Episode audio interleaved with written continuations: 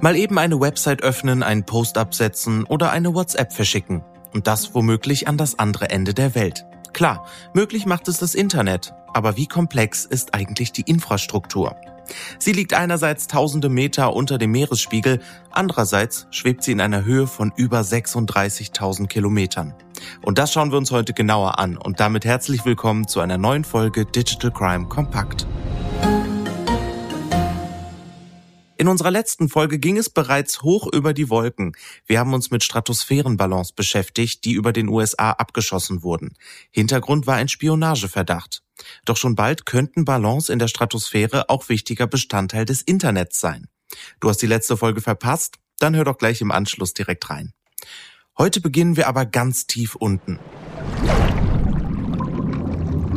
rund 8000 Meter unter dem Meeresspiegel, nämlich bei den Datenautobahnen, die unser Internet erst so richtig global machen.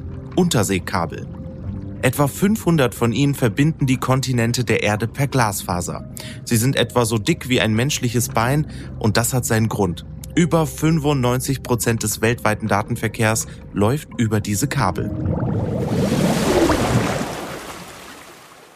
Nicht ganz so tief, aber immer noch für uns unsichtbar sind die Kupfer- und Glasfaserkabel unter der Erde.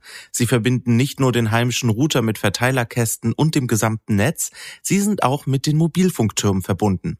Und von denen braucht es einige, damit du möglichst verzögerungsfrei im Netz unterwegs sein kannst. Eine solche Verzögerungszeit nennt man Latenzzeit. Kurz erklärt.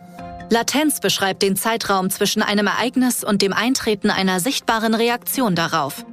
In der Telekommunikation setzt die Physik der Latenzzeit Grenzen, also etwa die Länge der Wege, die Daten in den Netzen zurücklegen.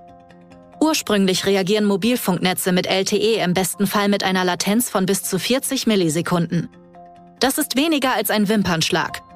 5G schafft eine Latenz von bis zu 10 Millisekunden und kommt nahe an eine Echtzeitkommunikation heran. Für niedrige Latenzzeiten müssen Antennen so nah wie möglich an den Endgeräten platziert sein. So wird aber keine große Fläche abgedeckt.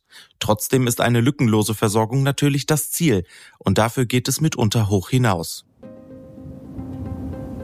Zum Beispiel in die Stratosphäre, die über der ersten Erdschicht der Troposphäre liegt. In dieser spielt sich zum Beispiel das Wetter und der öffentliche Flugverkehr ab. Die Stratosphäre liegt darüber und damit rund zwölf Kilometer über der Erdoberfläche. In unserer vergangenen Digital Crime Folge haben wir euch bereits erklärt, was für spannende Tests dort oben durchgeführt werden. So sollen Antennen an Ballons oder Drohnen dafür sorgen, dass ein großes Gebiet auf der Erde abgedeckt werden kann. Genauer gesagt, eine Antenne könnte auf der Erde ein Areal von 80.000 Quadratkilometern mit einem LTE-Signal versorgen, also rund die Fläche von Bayern. Wann die Technologie flächendeckend zum Einsatz kommt, ist aber noch fraglich. Wir reisen unterdessen noch mal einige tausend Kilometer höher, nämlich in den erdnahen Orbit, auch Low Earth Orbit genannt. Und hier ist so einiges los, um an jedem noch so entlegenen Ort Internet zu gewährleisten. Und zwar mit Hilfe jeder Menge Satelliten. Kurz erklärt.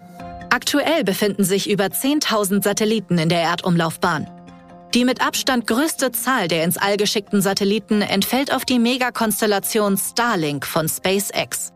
Die wird seit 2019 aufgebaut und soll vor allem schlecht anzubindenden Regionen auf der Erde einen Internetzugang verschaffen.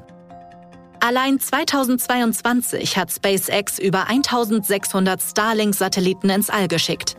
Insgesamt wurden alleine im vergangenen Jahr über 2000 Satelliten ins All geschossen und diese Zahl soll noch weiter steigen. Sogar im Geostationary Orbit, der sich rund 36.000 Kilometer über der Erde befindet, gibt es Internetsatelliten. Um über sie zu kommunizieren, braucht es aber große Antennen auf der Erde, vergleichbar mit einer Satellitenschüssel für den Fernsehempfang. Mit diesen Satelliten wird zwar ein riesiges Gebiet auf der Erde abgedeckt, die Latenz liegt aber fast bei einer ganzen Sekunde. Videocalls machen darüber nicht wirklich Spaß. War dir bewusst, auf wie vielen Ebenen unter dem Meeresspiegel und über der Erde sich unser Internet erstreckt? Und möchtest du mehr über das Thema erfahren? Stimme doch bei Spotify unter der Folge direkt ab oder schreib uns eine E-Mail an podcast.telekom.de. In unserer nächsten Folge geht es übrigens um ChatGPT und ob es das Hacking erleichtert. Bis zum nächsten Mal.